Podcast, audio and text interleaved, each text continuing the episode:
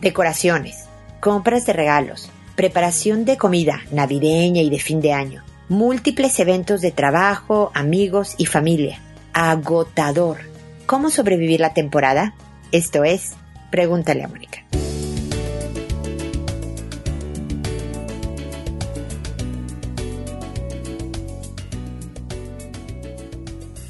Bienvenidos amigos una vez más a Pregúntale a Mónica. Soy Mónica Bulnes de Lara, como siempre, feliz de encontrarme con ustedes en este espacio festivo. Yo espero que esta semana hayan pasado una linda Navidad, los que festejan la Navidad, unas lindas fiestas, los que están en otro tipo de celebraciones, pero también sé que son fechas cansadonas. No solo seguimos trabajando, ¿no? Hay días hábiles todavía dentro de las semanas los que no pidieron vacaciones, sino que también hay muchos compromisos, ¿no? La, la posada de los amigos, esto es más bien en México, los festejos navideños de la oficina, los diferentes compromisos familiares. Desde luego tenemos que preparar pues la cena, comida, el tipo de festejo que sea tradicional en la familia y demás de Navidad y fin de año. Tenemos que comprar regalos, por supuesto. Total que es agotador, como digo en la introducción. O sea, es, a, mí me gusta mucho esta temporada. Es muy alegre. La gente trata de estar en otro espíritu, espero, pero sí es cansado. Y eso hace que poco a poco se nos desgaste pues la paciencia, la tolerancia del otro y nos pongamos más irritables. Y entonces creo que se pierde todo el propósito de estas fiestas. La verdad es que esta es una temporada, espero para todos, que signifique de unión, si no tienes ninguna creencia, también espero que uses una temporada del año para recordarnos cosas. Y creo que, pues esta en la que todo el mundo está conectado en sus festividades religiosas, pues tú también la aproveches para decir, sí, la verdad es que la unión es buena, la paz es buena, desearle alegría a todos es bueno, y por lo tanto me sumo a este espíritu. Pero como estoy tan cansada, como estoy agotado, realmente no tengo pila para desearle a nadie nada, ¿no? Entonces, ¿cómo sobrevivimos esto? La verdad es que hay que liberarnos un poco de lo que creemos que es indispensable en esta temporada. Si, por ejemplo, preparar la cena de Navidad o de fin de año se vuelve una tarea demandante, cara, agotadora, en donde discutes con todos los que no te están ayudando, en donde realmente se envicia el ambiente, estamos poniendo más atención en el medio que en el fin. Lo que vamos a comer es el medio. La verdad es que finalmente no importa. Lo que importa es que el ambiente sea armónico, agradable, de unión, de cariño, bla, bla, bla. Entonces, ¿vale? O sea, pero es que esta cena de Navidad la hacía desde mi bisabuela. Hemos comido lo mismo cada 24 de diciembre en la noche desde muchas generaciones atrás. Que bueno, me da gusto, pero las tradiciones empiezan en algún punto de la vida y tú puedes empezar la propia desde cualquier momento cuando sobre todo lo que estás buscando es algo mucho más grande, que es la unión de tu familia y estar bien con los tuyos, que lo que comía tu bisabuela. Yo estoy segura que a tu bisabuela le daría mucho gusto que cambiaras el menú con este propósito. Lo de los regalos nos podemos simplificar podemos dar cosas a lo mejor más significativas, a lo mejor incluso no darnos regalos, pero organizar una actividad simpática, a lo mejor un juego que de verdad divierta, o a lo mejor también un momento en donde cada uno diga cosas importantes que nos permita conocernos mejor y ponernos en un espíritu de agradecimiento. O para muchas personas así es, en vez de darnos regalos, dar afuera Conozco un hermosísimo matrimonio, familia entera ya lo hace, en donde preparan comida navideña y van por la calle buscando gente que no tiene nada. Hay gente de la calle o familias se van, se van a, a colonias, a barrios muy pobres y tocan a la puerta y les llevan extras de comida, ¿no? Que a lo mejor esta gente pobre tenía poquito que comer o algo muy sencillo, bueno, ellos les llevan algo un poco más elaborado que también deja no solo un espíritu de amor con el prójimo, de acercamiento y de, solidaridad, pero también te deja a ti bien cargado de buena energía, que es lo más sano del universo. Entonces, ¿cómo sobrevives la temporada? Con una nueva actitud, con una nueva visión. Viendo dónde puedes hacer pequeños y grandes cambios. No ir a todos los eventos que te invitan, ir a los más significativos, disculparte de los otros, irte más temprano de todos, si quieres ir a todos. Hay formas de sobrevivir la temporada sin empezar el año totalmente quemado el cartucho de todo lo que te demandó estos días y sin tener esta luz, esta unión, esta alegría que por lo menos, por lo menos una vez al año deberíamos de recordar y hacer nuestra.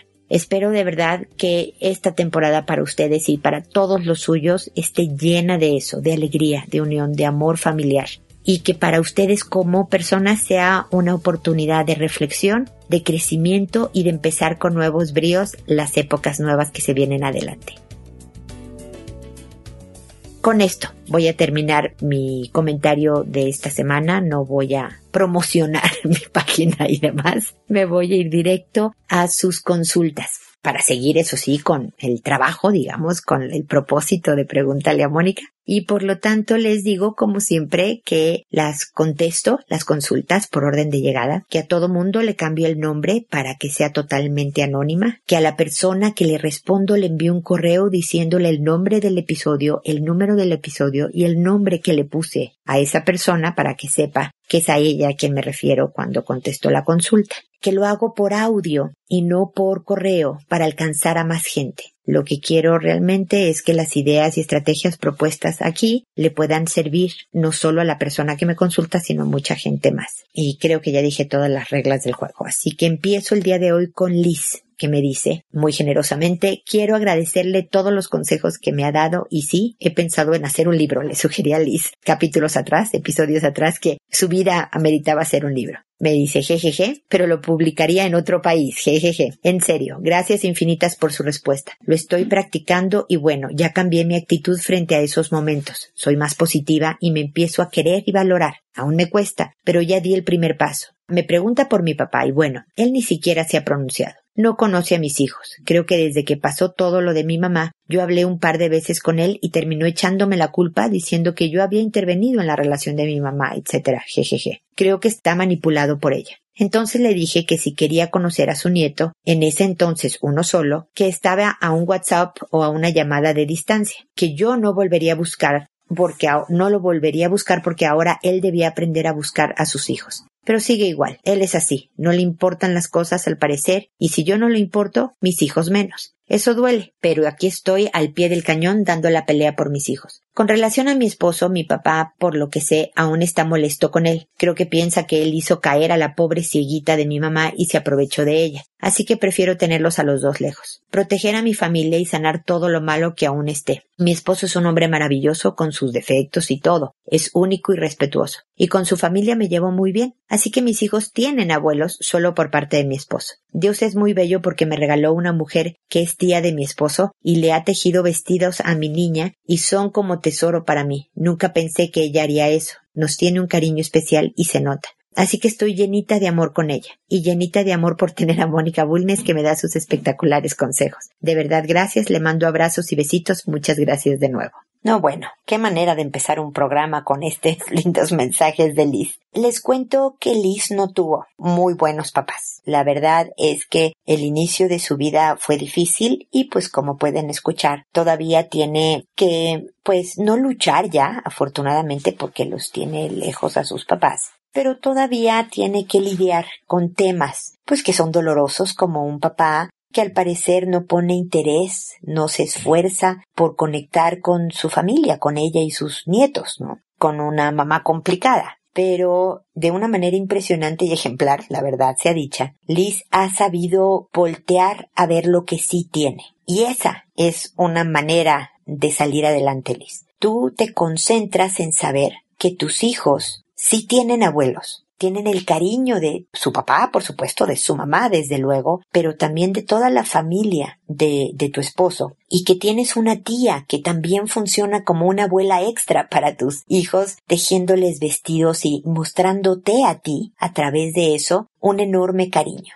Se ha demostrado, te me voy a poner científica, que una clave de la felicidad es ser agradecida. Liz, y tú lo eres. Porque para ser agradecido uno tiene que identificar primero lo que tiene, para luego agradecerlo, ¿no? Y eso alivia y eso refuerza la autoestima y la estructura personal y desde luego da bríos para seguir en el camino. Así que me impresionas, te admiro, mi querida Liz, y me da mucho gusto que seas parte de esta comunidad de Pregúntale a Mónica. Seguramente seguiremos en contacto, así que felicidades en estas fechas y te mando un abrazo fuerte.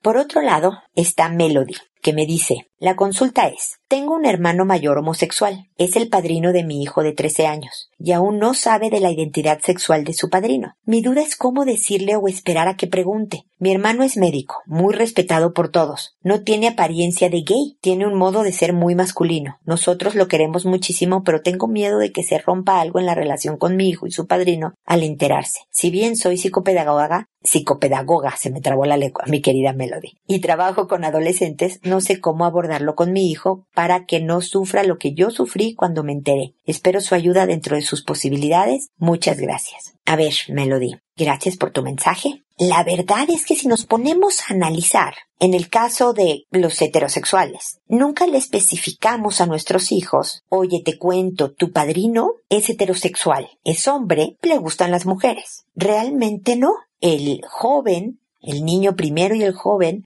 pues por observación, por se va dando cuenta. No hay necesidad de especificar identidades sexuales, orientaciones sexuales, porque de la manera en que se traten como algo que es, para el hijo no va a ser un shock. Tú debes de ser más joven que yo, definitivamente me lo di, pero en la época pasada, en las generaciones anteriores, pues esta noticia era un motivo de sorpresa, de tristeza, como me dices que te pasó a ti, y de proceso. Todavía ocurre hoy en día. De hecho, pues tú estás preocupadona por tu hijo. Las nuevas generaciones no lo ven de la misma manera. Lo ven de una forma mucho más tranquila. Entonces dale el voto de confianza a tu hijo de que lo sabrá manejar. Tu hermano es un gran hombre, médico, respetado por todos. Lo demás es quien es tu hermano y no tiene ninguna relevancia. Yo creo, mi forma de pensar, es que debes de ser una persona honorable,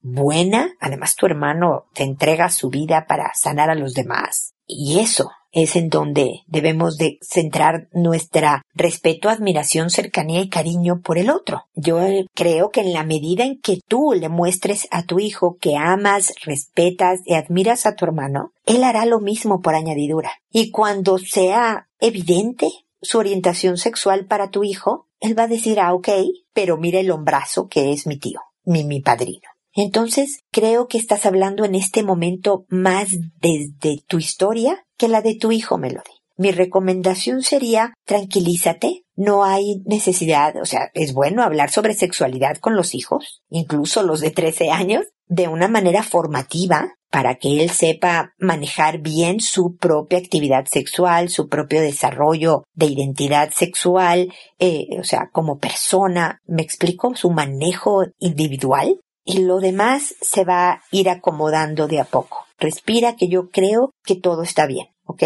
Espero de todas maneras que con cualquier cosa de este u otro tema sigamos en contacto.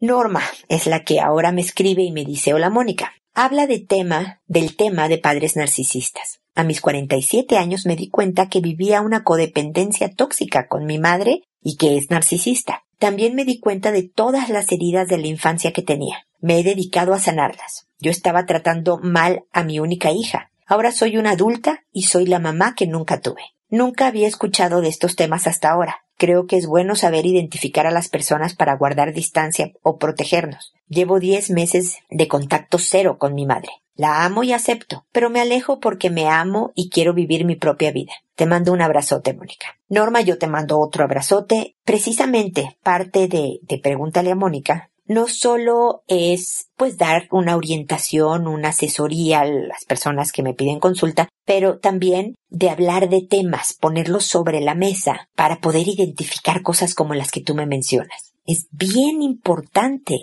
identificar lo que decía de Lisa al principio del programa, ¿no? Ella identifica lo que sí tiene y por eso lo agradece. Yo puedo identificar un defecto mío porque en la manera, en la medida, perdón, en que lo reconozco, lo saco a la luz, digamos, del defecto, yo puedo manejarlo mejor, puedo mantenerlo más a raya y por lo tanto crezco como persona. Entonces, lamento muchísimo que tú hayas vivido a una madre narcisista. Es complicado el tema. Me da muchísimo gusto tu crecimiento y pues eso, creo que sí la vida nos da dos oportunidades de tener una muy buena madre. Una es la que te toca a ti y otra es la que tú puedes ser.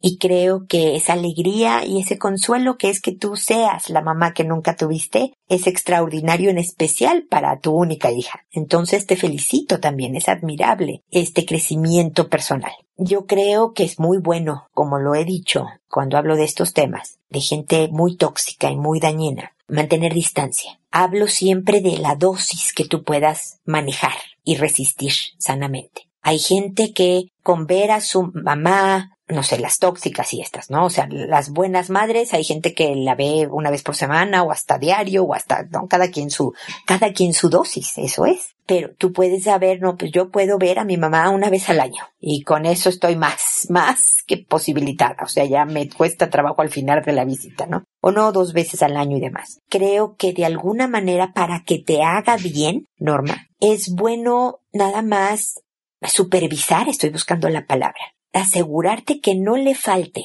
techo, comida, medicinas a tu mamá conforme pues se vaya siendo más viejita. Si tú sabes que su situación económica es tranquila y que no le va a faltar eso, techo, comida, medicinas, pues a lo mejor con desearle por mensaje feliz cumpleaños, ¿no? O feliz Navidad, ¿no? Porque es por ti, porque este así es, es la persona que te dio la vida, no le debes la vida, definitivamente no se la debes. Pero el saber que viste por tu mamá, humanamente hablando, no como madre o hija, no, sino como un humano que requiere de ciertas necesidades básicas y como si lo hicieras por un extraño, espero estarme explicando, Norma, es bueno para ti, desde luego para tu mamá, para tu hija también que lo hagas, siempre y cuando tú decidas que es una buena idea esto. Si tú dices, qué lindo lo que dices, Mónica, pero sabes qué, me hizo tanto daño, sufrí tantísimo, que creo que lo mejor para mí, la dosis para mí es cero contacto ni hablar norma. Sigue adelante. No estás haciendo nada malo.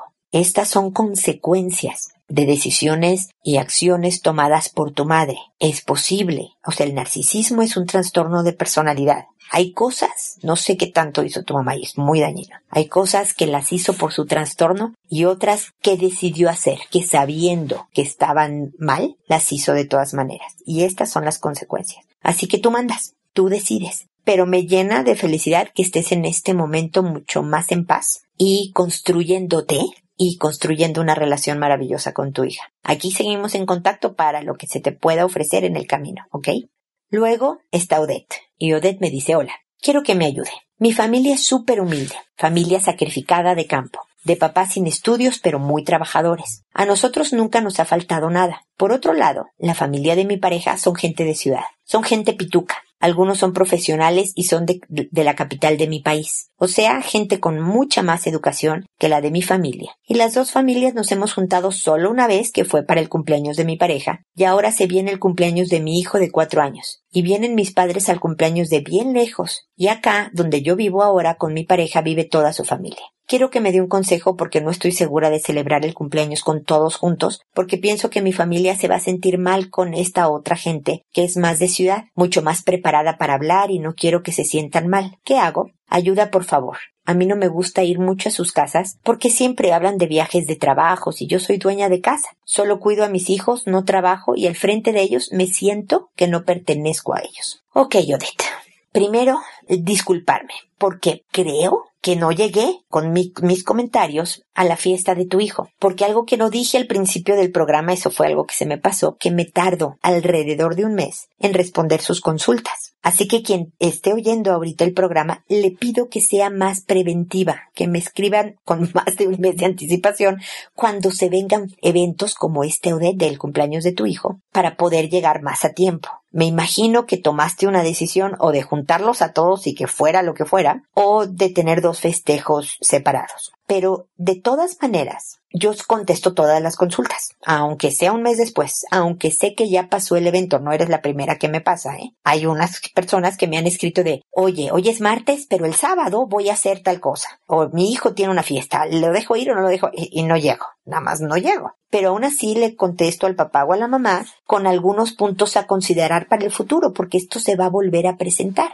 Y lo mismo te pasa a ti, Odette. Estás con tu pareja y espero que estés con tu pareja hasta que la muerte los separe. Espero que oigas episodios de Pregúntale a Mónica para apoyarte en temas de relación de pareja, educación de hijos y demás, que se fortalezca de tal manera tu relación que tú estés con este hombre para siempre. Y si vas a estar con este hombre para siempre, vas a lidiar con su familia y con la tuya para siempre. No todos los días, sino en situaciones como esta, pero para siempre. Entonces tengo varios puntos que hacerte que espero que te ayuden para ir cambiando la visión, cambiando la perspectiva desde donde ves toda esta situación. Voy a empezar un poco de atrás para adelante. Lo último que me dices es no me gusta ir mucho a sus casas porque hablan de trabajo y yo solo soy ama de casa y cuido a mis hijos. Mira, las dueñas de casa, las mamás de tiempo completo, hemos tenido, porque yo tuve mi temporada de mamá de tiempo completo, lo verás cuando tus hijos sean más grandes, puedes dedicarte a otras cosas, pero tuve mi temporada. Y eh, no sé si la sociedad, yo creo que sí, la sociedad por una parte lo vio como un trabajo, porque es trabajo, pero de segunda categoría. Como no ingresabas económicamente hablando, pues era menos importante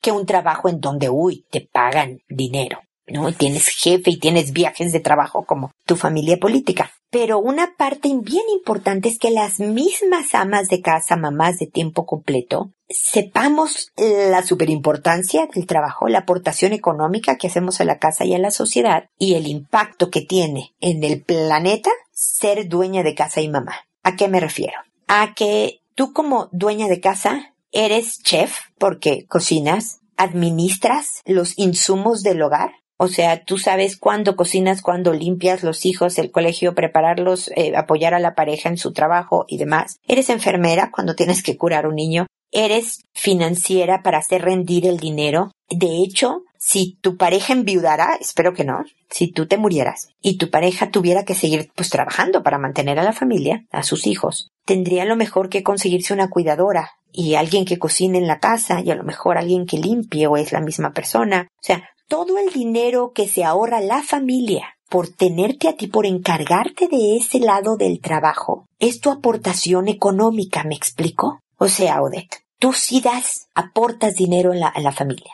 Cada vez que vas al supermercado a hacer la compra y decides comprar el tomate tal porque está más barato que el tomate tal otro, metiste dinero a la casa, a la familia no te pagan un sueldo, deberían de pagarle un sueldos bien importantes a las mamás de tiempo completo, pero estás metiendo dinero, ahorrándole dinero a la familia, que es como meter dinero. Entonces, esa es la parte económica pero además estás formando personas. No solo las formaste en tu cuerpecito al tener un hijo, que ya es un trabajo descomunal hacer un, un individuo, sino también los estás educando para ser hombres y mujeres de bien. Me dices mis hijas, así que tú solo tienes mujeres. Para ser mujeres de bien y que puedan construirse una buena vida y que sean buenas ciudadanas y, aporten al país en el que vives. Y, y entonces tu trabajo es infinitamente más importante que los trabajos de cualquier otra persona desde el presidente, el papa para abajo, ya sabes. Pero la primera que debe de creerlo eres tú, porque la seguridad en tu papel se transmite a tu pareja y te adquiere un nuevo respeto a tus hijos, que no vean como, ay, bueno, mi mamá solo es mamá. solo, querido, quítate el sombrero. O sea, absoluta admiración y respeto por el trabajo enorme que es hacer familia. Entonces, ese es mi primer comentario, un poco largo, de tu chamba. Chamba en mexicano es, es trabajo, pega en chileno, ya que vivo en chileno también lo sé decir en chileno. Y luego entiendo tu ansiedad de juntar a tus familias. Pero la verdad es que no, la separación yo no la recomiendo. Yo no sé qué decidiste y si finalmente hiciste dos festejos diferentes para el cumpleaños de cuatro años de tu hijita, que por cierto espero que haya pasado un lindo y feliz cumpleaños. Un abrazo para la pequeña. Porque realmente esta es la historia, parte de la historia de tus nietos, el origen. Y nuevamente, el ser gente de bien, de campo y trabajadora no es pecado, como tampoco es ser profesionistas y haber pues nacido por azar en la capital del país y tener la oportunidad de ser profesionista y demás. Aquí nadie es, tú lo sabes, mejor que el otro, pero puedo entender que las diferencias incomoden. En la medida en que vayas repitiendo estas reuniones, se van a ir acostumbrando unos y otros a tenerse en el mismo cuarto. Espero que todos, los tuyos y los de tu pareja, sean educados, porque de alguna manera tus papás hicieron un excelente trabajo, que tu pareja, o sea, de entrada que hicieron el excelente trabajo contigo, Odette, que tu pareja profesionista y de la capital y de pituca, como dices tú, y no, vio en ti y dije, Ay, yo quiero a Odette como mamá de mis hijas. Entonces, hicieron bien el, trabajo por muy humilde y sin estudios que sean estos señores. Entonces tienen sus puntos a favor, entre otros más, ¿no? Pero ya me alargué mucho con esta respuesta. Pero mi sugerencia sería, haz juntos el evento, cualquier evento que organices. Le corresponde a tu familia y a la familia de tu pareja lidiar con los sentimientos de incomodidad, no a ti y creo que la familiarización se llama en psicología habituación, te vas habituando a este tipo de cosas, te vas acostumbrando a que, y a lo mejor tus papás digan, ay, bueno, vamos a ver a la familia política, ¿no? A la familia de la pareja de mi hija. Ay, no es como mi panorama ideal, pero ok, porque quiero a mi hija, porque amo a mis nietos, ¿no? Ahí voy a lo mejor la familia y la pareja también dice, nos vamos a juntar hoy en familia, pero porque amo a mis nietos, amo a la familia de mi hijo, ahí voy. Y eso es todo lo que importa, Odette. Espero que todos sean capaces de superar estas diferencias técnicas, que nada más son de azar, el único mérito es, yo, pues yo nací en la capital y yo nací en el campo, o sea, esto no lo controló nadie, y de ahí fueron la vida, que la superen y todos puedan pasarla bien. Ojalá me cuentes cómo te fue, Odette, y nuevamente una disculpa por la tardanza y espero que sigamos en contacto. Paulette me dice, ah, mira, fue Odette y Poleta, no me di cuenta que hice dos nombres que riman. Paulette, con P, me dice ahora, querida Mónica, tengo un hijo de casi ocho años. Él es muy preocupón y sensible tanto física como emocionalmente. Acude a terapia sensorial, lo cual le ha ayudado mucho. Pero hay otra cuestión. Dentro de su personalidad también tiende a ser obsesivo. Toma un tema y se obsesiona mucho. Me han dicho que mientras eso no afecte su vida diaria, no tengo que preocuparme. Y no lo hace. En realidad, él hace su vida normal. Solo que todas sus pláticas y preguntas son respecto al tema. Después pasa un tiempo, seis meses aproximadamente, y toma una nueva obsesión y se olvida de la pasada. Lo que me preocupa es que no tiene ya nada en común con sus compañeros y se ha alejado de ellos por lo mismo. Últimamente lo veo solo, jugando, y aunque a veces sus amigos lo buscan y lo quieren, él no se quiere acercar. ¿Cómo lo ayudo? ¿Qué hacer con esas obsesiones? Siento que a pesar de que es un niño feliz y alegre tanto en su casa como en la escuela, estas situaciones lo hacen sufrir al estar todo el día pensando en esto. Te agradezco mucho que me escuches. Gracias, Mónica. Mira, Paulette, obviamente esta es la primera vez que me escribes en un párrafo grande, ¿no? Me cuentas, o sea, grande normal, ¿no? No me escribiste mucho, no te preocupes, Paulette. Me cuentas ciertas características de tu hijo, entonces quiero que tomes mis siguientes palabras en vez de esta visión de que apenas estoy conociendo este caso. Pero me da la impresión, por las características que mencionas, que tu hijo tiene un trastorno de personalidad obsesivo compulsivo. No sé si ya te diagnosticaron, te lo diagnosticaron, te dijeron esto o no. Me da mucho gusto que la terapia sensorial le haya ayudado, pero conforme se está acercando a la pubertad, que empieza a los nueve años, tú puedes ser bien preventiva. Si es un trastorno de personalidad obsesivo compulsivo que parecen sus características indicar que lo es, lo mejor es una terapia cognitiva conductual porque hay estrategias específicas para este tipo de trastorno. Hay polémica porque hay quien dice que con la pura terapia puede salir adelante una persona obsesiva compulsiva y hay quien dice que es la combinación de terapia y medicamentos. El trastorno se basa en la ansiedad. Por eso lo preocupón que me dices que es. Es un trastorno ansioso. Entonces, lo primero que te recomendaría es que le enseñaras a tu hijo a manejar la ansiedad a base de quemar esa energía. Porque la ansiedad es como una energía interna que nos incomoda y tienes que sacarla de alguna manera. Y parte de cómo la saca tu hijo es con estas obsesiones. Entonces, si tiene cómo sacarla, por ejemplo, con este ejercicio, deporte, Puede ser el deporte solitario, porque también hay personalidades que no les gustan los deportes de equipo, ¿no? Hay quienes son muy sociables y entonces estar en el equipo de fútbol o de básquet o de voleibol les encanta. Pero hay otros que tenis, karate, taekwondo, natación, ¿no? Pero no en equipo competitivo, sino ir y venir en la alberca, son individuales, pero que igual ayudan a que salga de una manera pues más saludable la ansiedad propia de la personalidad. La ansiedad suele ser parte de un temperamento y el, temperamento es biológico. Esto no se cura, ser así, pero eso lo puede llevar a hacer grandes cosas. O sea, cada característica de nosotros puede ser un defecto o puede ser una potencia, una fuerza. Todo depende del manejo que le des. Entonces, entre más pronto tu pequeño se conozca y sepa cómo se llama, por ejemplo, que esto es ansiedad, hijo y te va a hacer preguntas y entonces mira, ¿qué te trata esta estrategia? A ver si te sirve. Y tú lo vas a poder ver en su conducta y en, en sus palabras si algo le sirve o no le sirve y va a ser todo un camino de aprender a hacer lo que a él en particular le funciona. Cada tratamiento debe ser cortado con tijera, hecho a mano.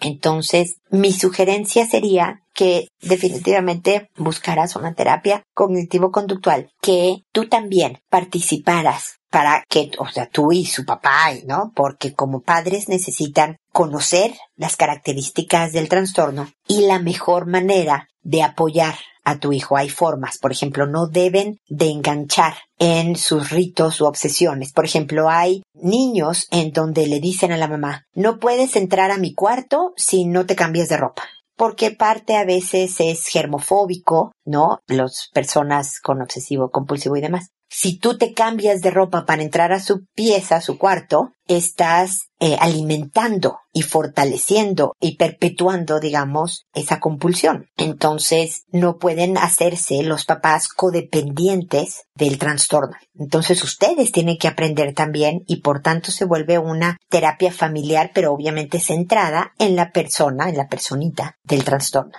Espero haberte ayudado, Paulette. Esto va a ser un camino largo, pero que tiene una excelente posibilidad de una vida extraordinaria y bien normal. Con sus cosas, siempre va a ser obsesivo compulsivo, pero como te dijeron bien, sin que le estorbe, sin que sea un obstáculo para su vida personal. Ahorita lo de los amigos es momentáneo en lo que él también va creciendo y va aprendiendo herramientas. A lo mejor va a ser de pocos amigos, de poco salir, pero va a tener una vida social y va a tener una vida feliz, como puedes ver que ahorita ya lo es tu niño. Entonces va a estar bien todo, pero ojalá me permitas seguirte acompañando para poderte apoyar en todo este camino que va a ser criar a un joven con un trastorno de personalidad que pues ocurre, le da entre el 1 y el 3% de la población. Espero que sigamos en contacto y espero amigos que nos volvamos a encontrar en un episodio más de Pregúntale a Mónica. Y recuerda, siempre decide ser amable. Hasta pronto.